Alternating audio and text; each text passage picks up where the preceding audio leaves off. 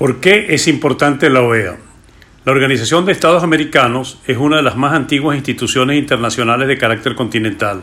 Está integrada por 35 estados y su extensión territorial la convierte en la más grande del mundo. Entre los propósitos principales de la organización está el ser un foro político para la toma de decisiones, el diálogo multilateral y la integración del continente americano, pero tal vez su misión principal es fortalecer a la democracia, la defensa de los derechos humanos y apoyar el crecimiento económico y social de la región. En los inicios de la revolución chavista, bajo el fuerte impulso de Fidel Castro, Chávez se empeñó en resquebrajar la organización por ser supuestamente un satélite del imperio y se dedicó a crear organizaciones paralelas como UNASUR y la CELAC. En realidad lo que temía era que, ante la deriva totalitaria de su régimen, pudiesen aplicar la cláusula democrática y por eso su estrategia fue la de conquistar el voto del Caribe para bloquear esa medida.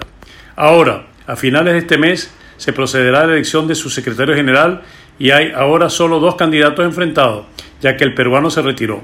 Por una parte, el actual Luis Almagro y la que fue canciller del presidente Correa de Ecuador, María Fernanda Espinosa, pero curiosamente esta última no es candidata de su país, sino de Antigua y Barbado y Barbuda. La decisión a la fecha parece cerrada, ya que Almagro tendría en principio amarrado 17 votos. Espinosa no se sabe, dependerá de lo que decía el Caribe y por quién votará ahora el Perú y Canadá, aunque es de suponer que lo harán como el resto de los países del Grupo de Lima. Para ser electo se requieren solo 18 votos.